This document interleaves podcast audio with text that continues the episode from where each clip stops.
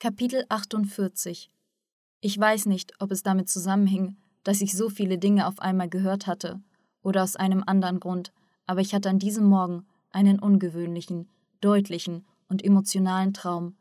Das Wichtigste war dabei, dass ich solche Träume noch nie hatte, als ob mein Bewusstsein über der Erde schwebt, ich alles aus der Höhe betrachten würde, was in der Welt geschah. Anfangs war alles ruhig und leise, es wurde mir irgendwie mulmig und bange, also als ob ich auf etwas warten würde.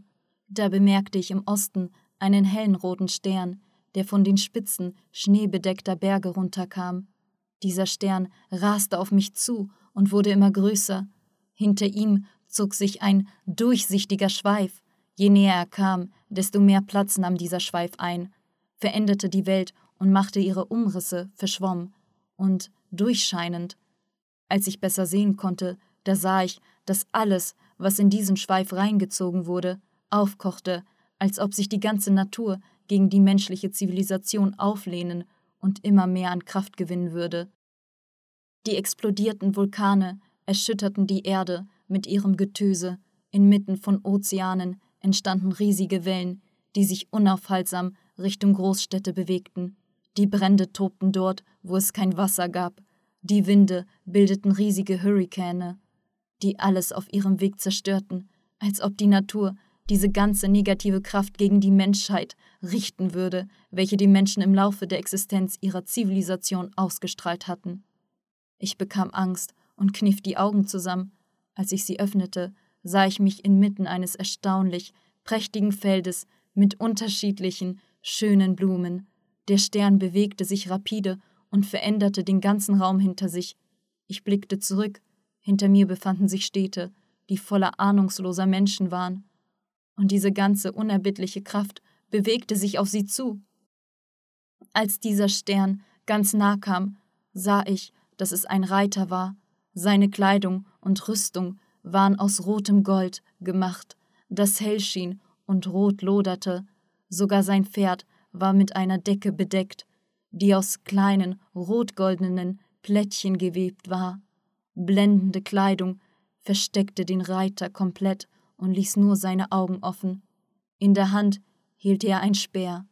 An der Speerspitze befand sich eine Flagge mit dem Bild einer Lotusknospe, innerhalb derer sich eine Pyramide, ein Auge und noch andere Hieroglyphen und Bilder befanden.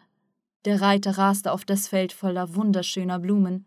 Plötzlich zog der rote Reiter mitten im Ritt die Zügel scharf an und stoppte sein Pferd. Ich sah seinen Blick, der mir schmerzhaft vertraut schien. Die Aufmerksamkeit des Reiters wurde auf ein kleines, bescheidenes Vergissmeinlicht mit fünf hellblauen Blütenblättern gelenkt. Er stieg vom Pferd und beugte sich über die Blume, als ob er sie betrachten und bewundern würde. Als der Reiter vom Pferd stieg, fingen alle Elemente an, sich zu beruhigen. Nur ein kleines Echo dieser großen Kraft, die der Krieger nach sich zog, erreichte die Städte. Und es war für mich ein Rätsel, weshalb der mächtige Reiter von einer unscheinbaren Blume angehalten wurde, wenn er sich auf einem Feld voller schönster Blumen befand. Er blieb für lange stehen.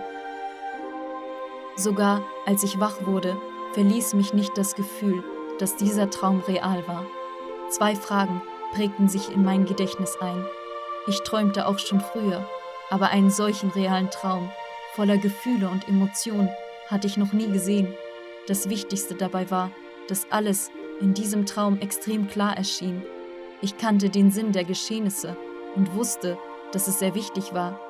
Als ich wach wurde, konnte ich mich nicht erinnern, was der Traum bedeutete und wie man ihn verstehen sollte.